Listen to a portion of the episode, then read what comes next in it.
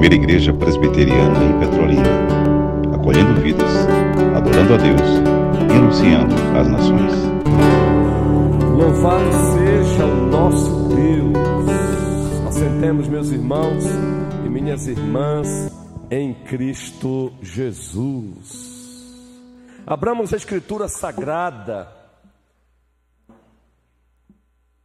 no livro de Deus, que carrega o nome de Judas. Apenas o versículo 3. O livro de Deus, que carrega o nome de Judas, o servo de Deus. Apenas o versículo 3.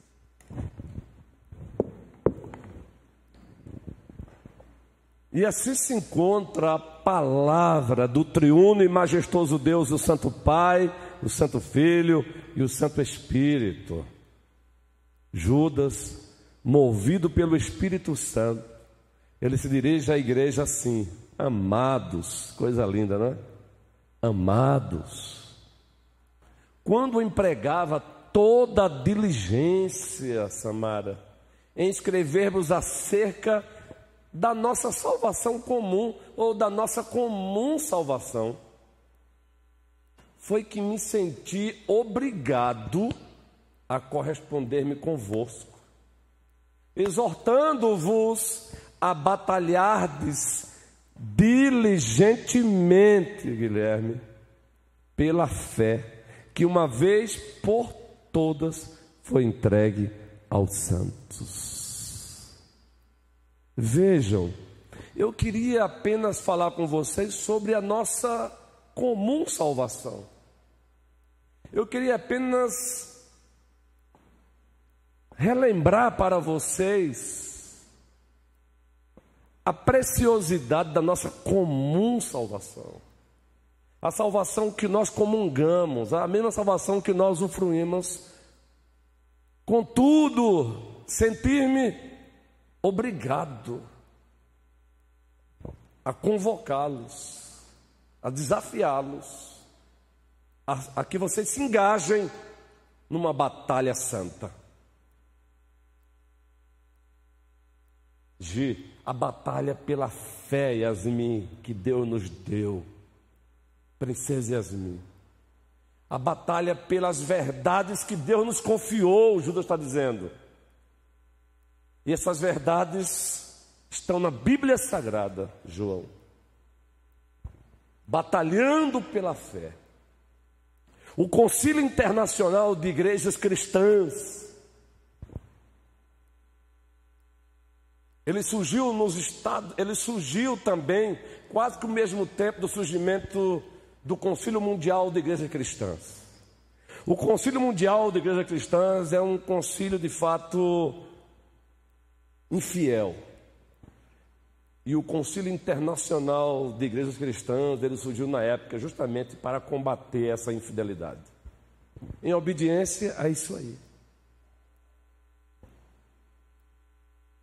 Um outro texto antes de prosseguirmos com o primeiro tema desta noite, já estamos nele. A fé protestante reformada e seus pilares. Porque no dia próxima quinta-feira, dia 13, vamos falar sobre a fé reformada e apologética, defesa da fé, muito apropriado. Depois vamos falar sobre a fé reformada e a ética cristã. E por último, a fé reformada em missões. Antes, vamos ler ainda o livro, do, o livro, a carta aos Gálatas, o primeiro capítulo, os versículos 8 e 9. Preciosa Ilka, observe o que Paulo diz para aquele povo e para nós hoje. Observem. Por favor, é, sonoplastia abençoada. Volta um pouquinho para o. Isso. Um, o versículo 6. E até melhor o versículo 6. Porque Paulo ele faz assim, olha, admira-me. Eu estou aqui, eu estou, sinceramente, eu estou perplexo, eu estou admirado, eu estou assim, sem entender. Que estejais passando tão depressa daquele que vos chamou na graça de Cristo para outro evangelho. O que, é que está acontecendo com vocês? Isso já no primeiro século, gente boa, povo de Deus, povo da aliança, coluna e baluarte já no primeiro século. Aí ele continua. Por que, é que ele está tão sério assim? Esse outro evangelho ele diz: olha, o qual não é outro, senão que há alguns que vos perturbam e querem perverter o evangelho de Cristo. Já no primeiro século, ele diz: alguns que vos perturbam e querem perverter o evangelho de Cristo. Cezinha, como é bom ver-te, querido. Já no primeiro século tinham homens pervertendo o evangelho. Aline. Agora observe o que ele vai dizer, Aline. Preste bem atenção nesse texto. Mas, Miguel, vê esse texto aí, Miguel. Preste bem atenção aí, vai lendo comigo. Mas ainda que nós, aí ele faz uma referência ao colégio apostólico, ou mesmo um anjo, e aí é um anjo eleito, não é demônio. Ele se refere a um anjo eleito, aqueles que não caíram. Um anjo vindo do céu vos pregue evangelho que vá além do que vos temos pregado, seja anátema. Gente, a palavra anátema é seja amaldiçoado, seja banido, seja separado. Paulo está dizendo: olha, se nós mesmos, membros do colégio apostólico, fizermos isso, não tenham medo, amaldiçoe-nos. Afastem-nos da igreja. Mas para não ficar barato, ele diz: Mas até mesmo se descer um anjo do céu, um anjo eleito, adicionando algo ao Evangelho, amaldiçoe-o também. O Evangelho é coisa séria. O Evangelho é coisa séria. Pois bem, meus irmãos amados, nós estamos aqui iniciando a nossa primeira quinta-feira da fé protestante reformada. Hoje teremos quatro quintas-feiras.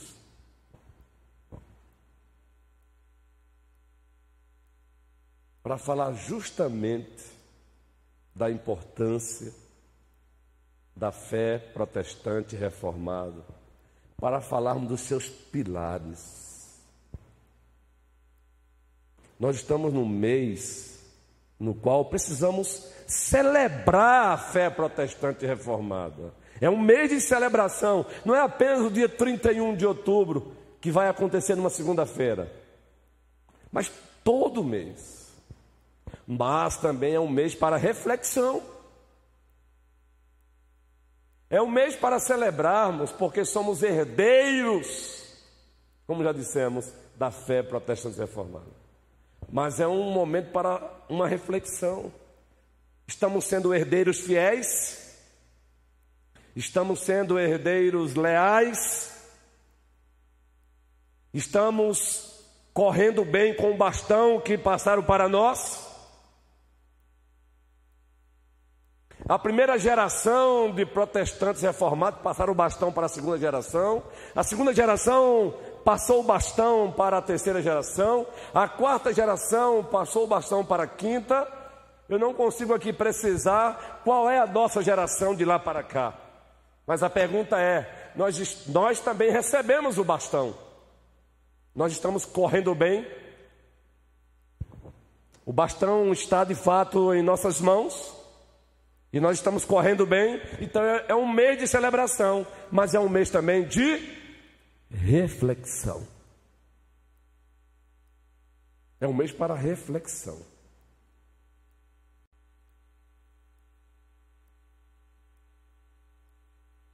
Pois a reforma protestante reformada, ela não aconteceu no vácuo. Ela não aconteceu sem razões, sem causas, sem justificativas.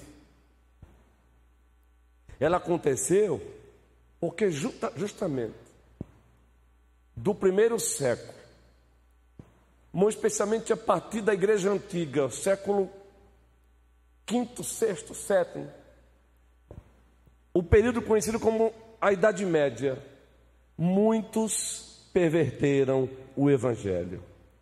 Coloque aí o versículo 7, por favor. Muitos perverteram o Evangelho. Na Idade Média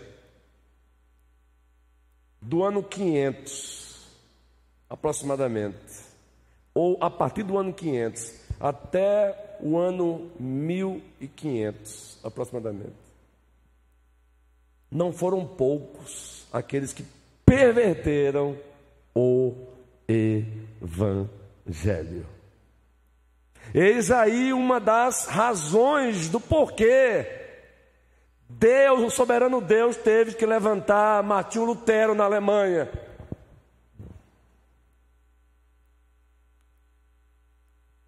Eis a razão do porquê Deus tem que levantar, ainda quase que ao mesmo tempo, concomitantemente, Zwinglio na Suíça.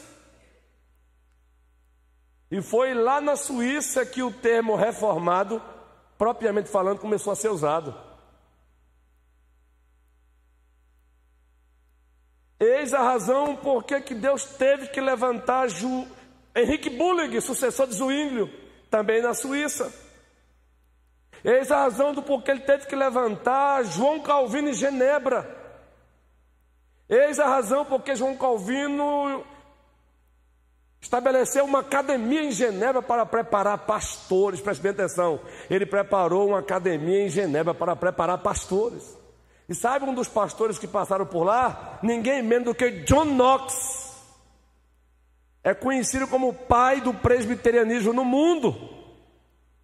Um dos pais, é claro. Tem um livro da cultura cristã, só é uma biografia só de John Knox. Está aí uma dica de um bom livro. John Knox, o pai do presbiterianismo mundial. Eis a razão porque Deus, o soberano Deus, ele levantou os nossos pais reformados, também conhecidos como puritanos, nas ilhas britânicas, Inglaterra, Escócia, Irlanda,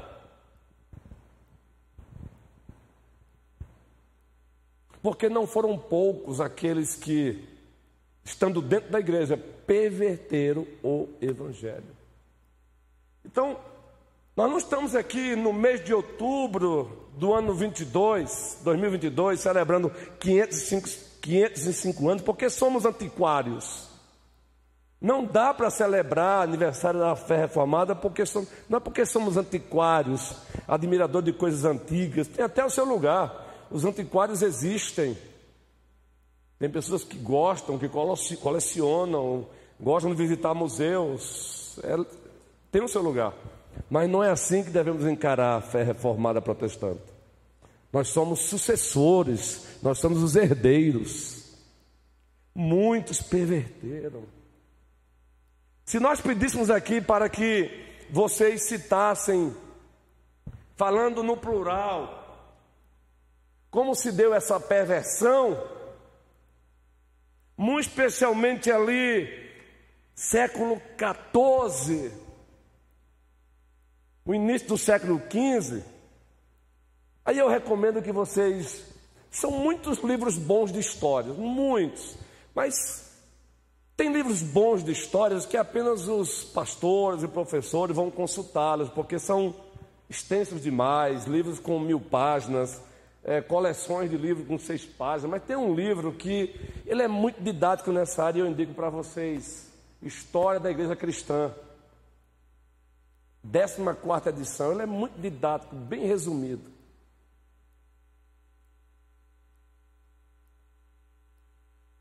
Claro que são muitos outros, muito mais robustos. O Justo Gonzalez mesmo tem uma série, História da Igreja.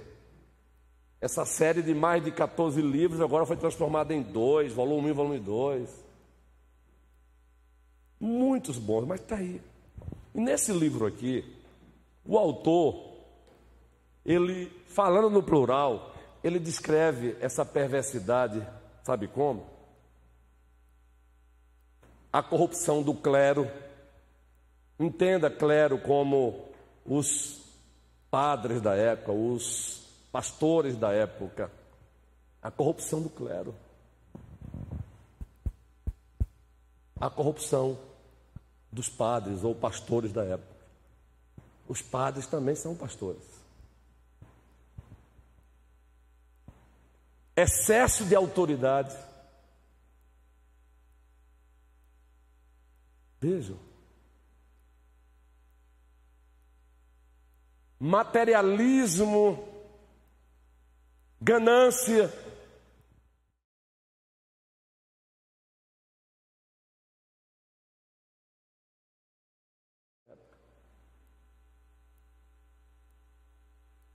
Simonia, quem aqui já ouviu falar nessa palavrinha simonia? Todos já ouvimos, né? Simonia, ou seja, vendiam-se cargos eclesiásticos e se compravam.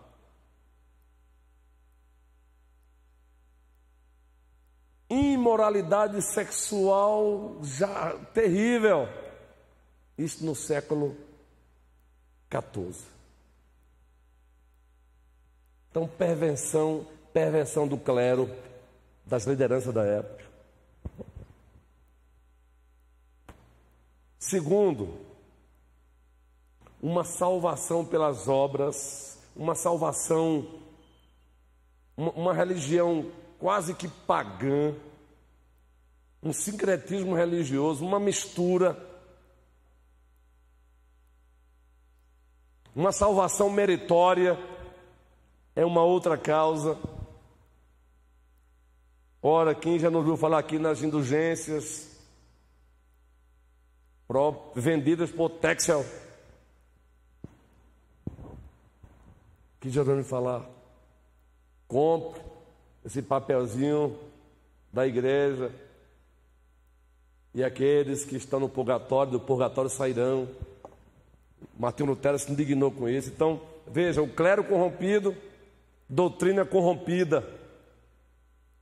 Clero corrompido, liderança corrompida, doutrina corrompida.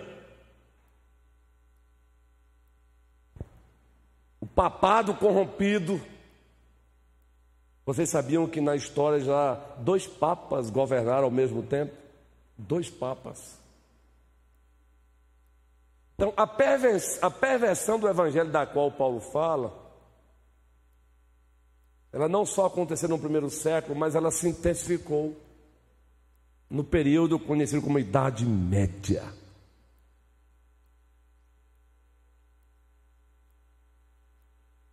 Perversão na área do, preste bem atenção, perversão da teologia, perversão no culto, perversão na ética e perversão no governo da igreja. Quatro áreas. Quatro áreas de perversão. A história da igreja está para você consultar, é só você consultar. Perversão na teologia, perversão no culto, perversão na ética, perversão no governo da igreja.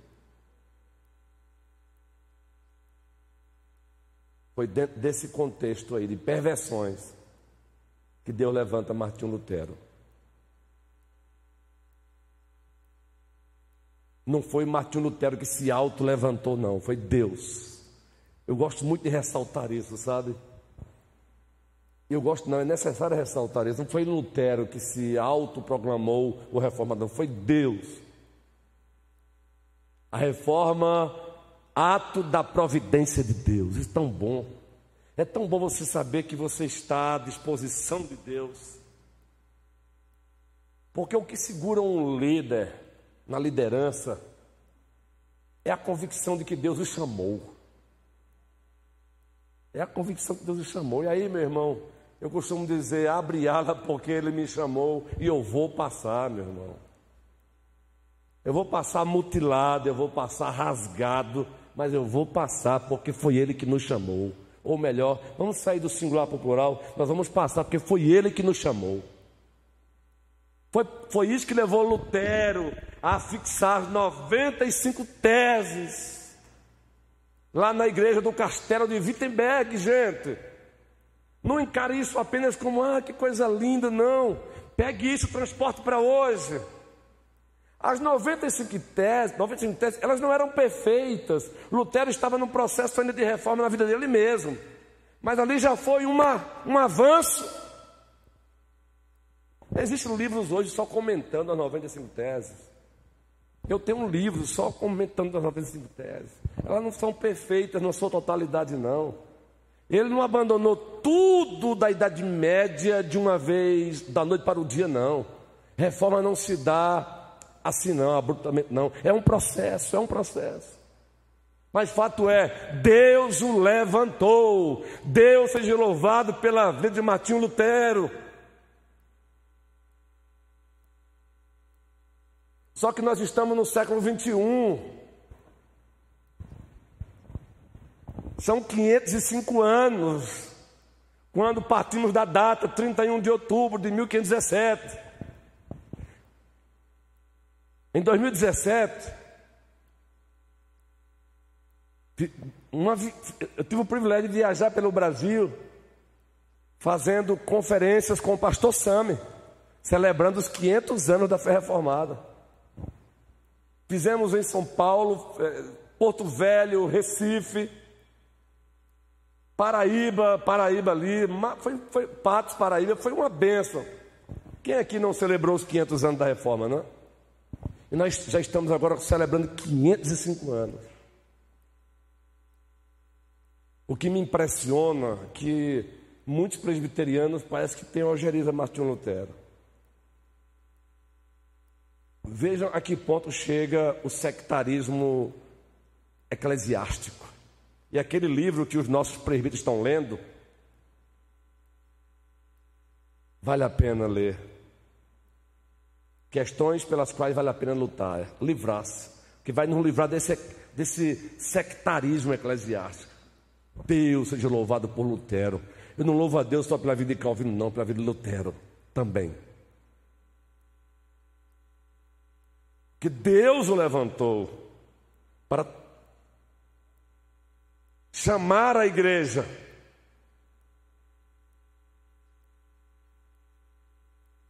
Deus o levantou para dizer: voltem,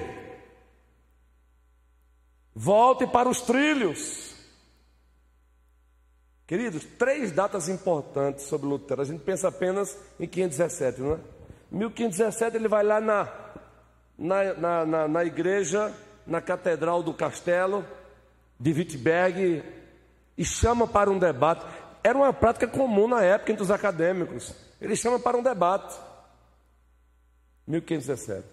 1520, ele reúne os seus parceiros e queima a bula papal.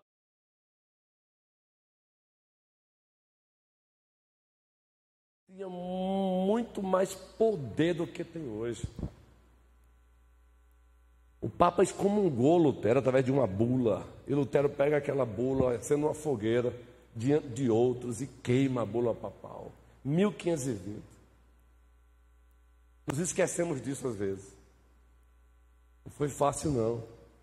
Porque ele queimou essa bula papal, o Papa exigiu que o imperador germânico ou o antigo Império Romano da Alemanha lá, que na verdade é, era o imperador e não era, não governava como a gente pensa que governava, o imperador Carlos V, ele teve que comparecer no ano de 1521 diante do, desse imperador, diante do alto clero da época. Ele teve que comparecer e ele poderia sair dali direto para morte. E ele compareceu. 1521. Foi o próprio imperador que, ainda tentando dissuadi-lo, disse: retrate-se. Para agradar o Papa, é claro, entre aspas. E nós conhecemos a famosa frase de Martinho Lutero diante do imperador, diante do alto clero da igreja, diante dos príncipes, dos governantes. Essa conversa de que igreja não, se, não deve se envolver com política, isso é conversa fiada, porque lá estava príncipes, governantes Lutero dialogou com eles. Agora, é porque a ideia de política hoje é baixaria. Baixaria não. A igreja não deve se envolver com baixaria. O que se vê às vezes por aí em Facebook é baixaria. Mas política? Não, ninguém vai deixar a igreja amordaçar a igreja, não. A igreja é um ente, que ela existe no tempo e no espaço, e ela deve lutar pelos valores e princípios do reino sempre.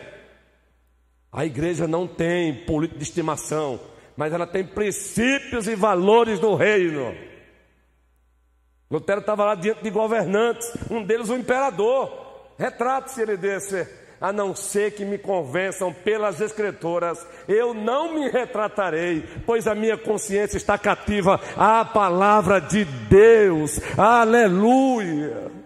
Eu estava recapitulando tudo isso hoje, nos outros livros de história, nos mais robustos, nos mais simples como esse. Até numa postura do meu professor João Paulo, que está com o Senhor, reverendo João Paulo, um homem muito didático.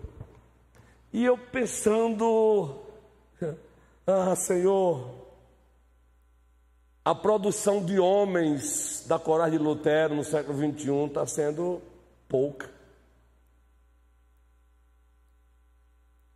A gente vê homens no meio eclesiástico hoje se vendendo por pouco. Eles mesmos se, se amordaçam. Eu vi uma frase hoje que não é nova, essa frase eu já tinha visto, do famoso é, o Marte lá na Alemanha. Lembram quando o ditadorzão, o tirano, Hitler, acendeu, cometeu aquele atrocidade com os judeus? Não pense você que não teve homem de Deus que levantaram, não, um deles foi Bonhoeffer. Essa é a pronúncia minha. Pronunciar o nome de um alemão já é difícil para quem conhece o alemão, imagina para quem não conhece. Eu tenho uma biografia dele, do cara. Ele é o autor daquele livro Discipulado. Muito bom. É dele a frase graça barata. E vocês sabem dessa frasezinha, não sabe? Eu até postei hoje no meu Facebook, já também copiando de um outro colega que postou. Eu faço questão de ler para vocês essa frase aqui. Não é novidade, não. O silêncio diante do mal é em si mesmo um mal.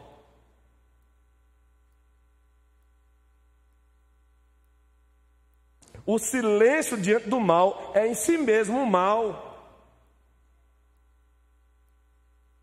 Deus não nos terá por inocentes. Não falar é falar a favor do mal. Não agir é agir a favor do mal. Leonardo Borroff.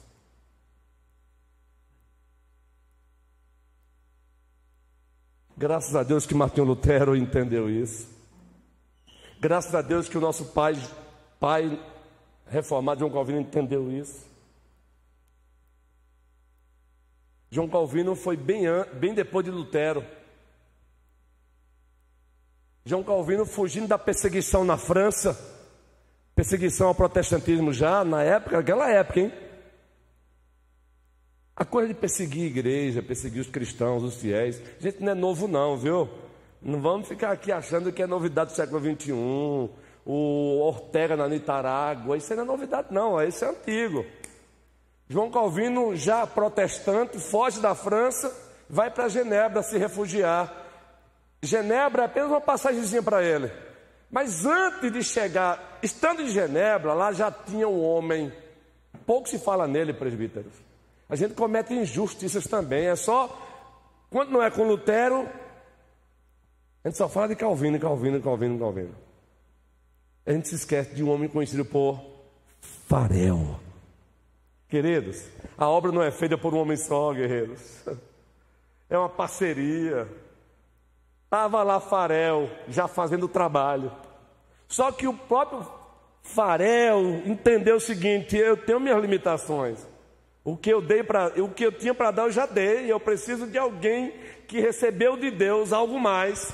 Descobriu que João Calvino, francês, estava lá. Foi conversar com João Calvino. João Calvino disse assim para ele: Ô oh, Farel, não vai dar não, rapaz. Eu estou com um projeto aí meu, meu, meu rumo é a questão da, de ser literário, escritor. Aí vocês sabem né, a história, né? Como foi que Farel, Juan, o convenceu. Veja a ousadia desses homens. O Senhor amaldiçoe os teus estudos, se você não abraçar a causa dele, literalmente. Literalmente. O Senhor amaldiçoe os teus estudos se você não abraçar a causa dele. Está aí o livro de história lá. Farel, Senhor, obrigado pela vida de Farel. Usa os faréis, digamos assim, do século 21 para descobrir outros Joões, Calvinos, Naquele momento entendeu João Galvino que não era simplesmente Farel que estava falando, era o próprio Deus o convocando para a obra. Lá mesmo ele ficou, começou a pregar, a pregar. A própria igreja expulsou de Genebra. Depois a igreja mandou chamar Calvino novamente, pediu perdão. Está aí o nome do homem. Rapaz, essa, essa sonoplastia é uma benção, gente. Quando eu falo aqui que ela é uma benção, é verdade. Deus seja louvado. Eu quero abrir aqui um parênteses. Aprendamos a agradecer a Deus pelos nossos talentos Irmãos que têm talentos e dons na igreja, louve a Deus por isso. Olha, não tenha vergonha de chegar aqui a colar para um irmão desse e dizer: Ó, Deus seja louvado por tua vida, viu? Não me refiro só à sonoplastia, não, eu me refiro ao ministério de canto da igreja, aos presbíteros da igreja. Chegue para o teu presbítero que é colar, para os vossos presbíteros, para os nossos presbíteros que é colar, dê um abraço e fale: Eu louvo a Deus por tua vida, meu presbítero.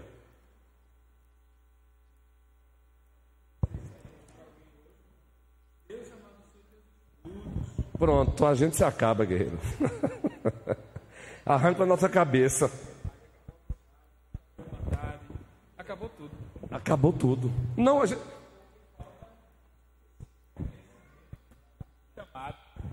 Falta muitas vezes para todos nós esse reconhecimento do chamado que muitos, muitos homens do passado e por que não podem haver hoje Pessoas, Isso. pessoas com, com essa coragem, né? Isso, guerreiro. Farel. Com essa coragem, verdade, meu irmão. João Calvino abraçou a causa. Oh, que bom, que bom que ele abraçou a causa, gente. Quem é que já ouviu falar nas institutas de João Calvino?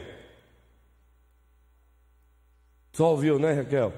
Não, mas a, a, as nossas queridas mulheres a gente entende.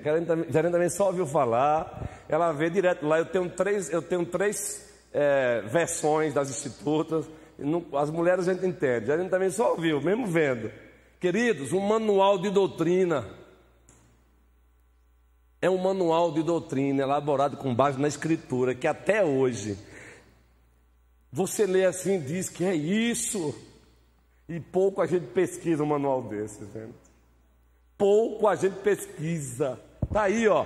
Isso aí é uma versão nova da editora Fiel, muito bom. É um resumão, viu? Eu indico aí. Se você não quiser comprar a, a, a clássica, quatro volumes, os próprios pastores brasileiros dizem que a tradução às vezes é. Porque você imagina traduzir da época para hoje. Mas você tem aí, ó, várias versões. Que manual de doutrina? Depois foi João Calvino que elaborou. Vejam que, vejam que coisa linda. Meus irmãos e minhas irmãs queridas, John Knox, na Escócia. Você sabe qual foi a nossa primeira confissão de fé? Não foi o Westminster, não. Quem já ouviu falar aqui da confissão de Westminster? Gente, essa aqui é uma pergunta bem óbvia, não é? mas temos pessoas novas na igreja. Quem nunca ouviu, então acho que a melhor pergunta é essa, não é? Quem nunca ouviu falar da confissão de fé de Westminster, levante a mão. E não se sinta constrangido, não. Nunca ouviu, não é? É um manual de doutrina, Carlos. Manual de doutrina, serva do Senhor. Por exemplo, Confissão de Fé de Westminster, Catecismo Maior e Breve Catecismo, são manuais de doutrinas elaborados com base na Bíblia. É uma linguagem bem simples. Agora, elaborado no século XVI. Inclusive, a editora Clear é lançamento, é inédito. Não é inédito o breve catecismo, o que é inédito é este aqui, um comentário. Eu já tenho outro autor, mas desse não é inédito. Lançamento, e eu abri, viu lá, pastor Abraão? Gente, que. Por isso que eu louvo a Deus pelos pastores, gente. Por isso que nós nos complementamos. Uma didática maravilhosa. Olha, para classes de estudos. Você pode estudar em família, pode estudar na, na, na, na, EBD da igreja, usar com os filhos, capa dura. Isso aqui é lançamento no Brasil mesmo. O reverendo Adriano, que é meu amigo da igreja reformada, oriunda lá da Holanda, ele é pastor brasileiro e pastoreia em Curitiba, entrou em contato comigo e disse: Reverendo, olha o que chegou de novo aí. O senhor não deseja não repassar aí na igreja? Eu digo: Claro, manda. Querido, uma pérola, capa dura, quase 400 páginas. Isso aqui é doutrina cristã com base na Escritura. Agora, a didática, tem um aberto aqui, depois de uma olhadinha. De R$ reais por R$ reais. Você pode pagar em Pix. É um repasse. Não dá para ser no valor puro porque teve correio, né? Tem despesas. Uma pérola. Esse é um dos materiais conhecido como estimista. Queridos, os nossos pais lá na Inglaterra elaboraram manuais de doutrinas para nós. Celebremos a fé reformada por isso também. Quantos servos de Deus, episcopais, outros independentes, presbiterianos, lá na Inglaterra, no século XVI, estiveram nessa assembleia. Não foram só presbiterianos, não. Martin Lloyd Jones, ele faz até uma crítica aos próprios reformados na época, naquele livro A Origem dos Puritanos. Muito bom, livraço. Não foram só os presbiterianos, não, gente. Estava lá os independentes, que são os batistas, conhecidos como os batistas hoje, congregacionais. John Owen, um dos puritanos, foi, foi congregacional. Jonathan Edwards foi congregacional. Outros pastores presbiterianos. Tudo isso começou lá com Lutero, Zwingli, Calvino, John Knox, Inglaterra. Aí de repente chega lá na Nova Inglaterra, os Estados Unidos da América do Norte. Muitos foram para lá até perseguidos por causa da perseguição. E hoje, apesar dos pesares, os Estados Unidos da América do Norte é o país que tem mais preza pela liberdade de expressão. Sabe por quê? foi fundado por protestantes, meu irmão. Ah, isso é maravilhoso. Apesar dos pesares, que já não é mais como era, mas é o país que mais preza por liberdade de expressão. Se tem um povo que pode garantir a liberdade de expressão para quem quer que seja, esse povo é o povo cristão, é a igreja do Senhor. Aqueles que querem viver as suas vidas desregradas deveriam vibrar com a presença da igreja. Porque se tem um povo que não vai matá-los, se tem um povo que não vai espancá-los, é a igreja. Mas é o diabo diz para eles que o inimigo deles é a igreja, quando na verdade não é. O inimigo deles muitas vezes é que eles adoram. Por exemplo, o Che Guevara. O Che Guevara é o amigão desses, o Che Guevara, que mandou matar e matou muitos. O Che Guevara que disse que até Cristo aparecesse na frente dele, ele matava. Não estou inventando, não, é frase dele. É esse cara que matou muitos deles que eles elogiam hoje. Quando na verdade quem garante liberdade de expressão para um povo é o protestantismo, é a fé reformada. Tem um livraço aí sobre o protestantismo e sua influência no Ocidente. Isso é maravilhoso. É momento para celebrar. A nossa liberdade foi cara demais para a gente se deixar ela escorrer nas nossas mãos. A nossa liberdade foi cara para a gente deixar escorrer pelas nossas mãos, gente. Vamos dizer não às baixarias. do século 21, mas nada de covardia. Se Cristo fosse covarde, ele não teria morrido numa cruz. Se Cristo Jesus se acovardasse, ele não teria morrido numa cruz por você e por mim. Se Martinho Lutero fosse covarde, não teria feito o que ele fez. João Calvino não teria feito o que ele fez. Farel não teria feito o que ele fez. John Knox, ah, a rainha da, querido, a rainha da Escócia temia só em ouvir falar o nome de John Knox. Já não se faz homem com aquele calibre mais não, né, gente? Ela temia quando ouvia falar de John Knox. Isso é lindo de ouvir, gente. Quando ouvia falar de John Knox, ela temia. Estou falando de uma rainha. não estou falando de uma rainha fantasma, não, que está ali para enfeite, não. Rainha que tinha o poder da vida e da morte em suas mãos. John Knox, ela temia, temia mais do que um exército. Oh Deus, levanta homens de calibres. Levanta homens nesse Brasil que esteja para além de construir um império denominacional, mas que entendam que estão a serviço da expansão do reino de Deus. Deus seja louvado para a IPB, pela IPB, mas nós estamos acima de tudo e a serviço do reino de Deus. Uma vez me perguntaram, o senhor, o senhor, o senhor é pastor de qual igreja? O senhor é pastor de qual denominação? Eu digo, olha, eu vou dizer algo antes. Eu sou o primeiro pastor do reino do meu Senhor Jesus Cristo. Agora, como pastor do reino do Senhor Jesus Cristo, eu estou servindo no ramo presbiteriano. Eu prefiro dizer assim, porque a minha fé cristã está acima da própria IPB. Ainda que eu louve a Deus pela vida dela. E por que eu estou dizendo isso? Porque enquanto a IPB estiver sendo fiel à palavra, eu estou com ela. O dia que ela não for fiel, o dia que ela não for fiel, eu vou confrontar ela lá na Assembleia. Ah, vai perder público, vai viver isolado. Problema. Cristo disse: todo aquele que quer seguir a Cristo piedosamente sofrerá perseguição. Mas ainda bem que a nossa IPB está se mantendo fiel. Deus seja louvado. Que o Senhor a preserve. Que o Senhor a preserve. Que o Senhor a preserve. E nos livre também da síndrome de Elias. Que o Senhor nos ajude. Eu não vou fechar aqui o assunto porque não dá. Temos a próxima quinta-feira. Mas é isso. Se você tem medo, se você se acovardar, a covardia não tem lugar no cristianismo, na fé, não. Eu quero ver o dia que pastores estiverem sendo mortos por esse mundo afora. Porque já são no, nos países do Oriente. Eu quero ver quando na América Latina começar a correr a notícia. Entraram num templo e mataram três pastores. Como é que esses cristãos Nutelas vão se comportar? Ah, pastor, está exagerando. Estou exagerando, não. Eu quero ver quando começar na América Latina, entrarem nos templos, metralharem pastores, como é que os cristãos Nutelas vão se comportar.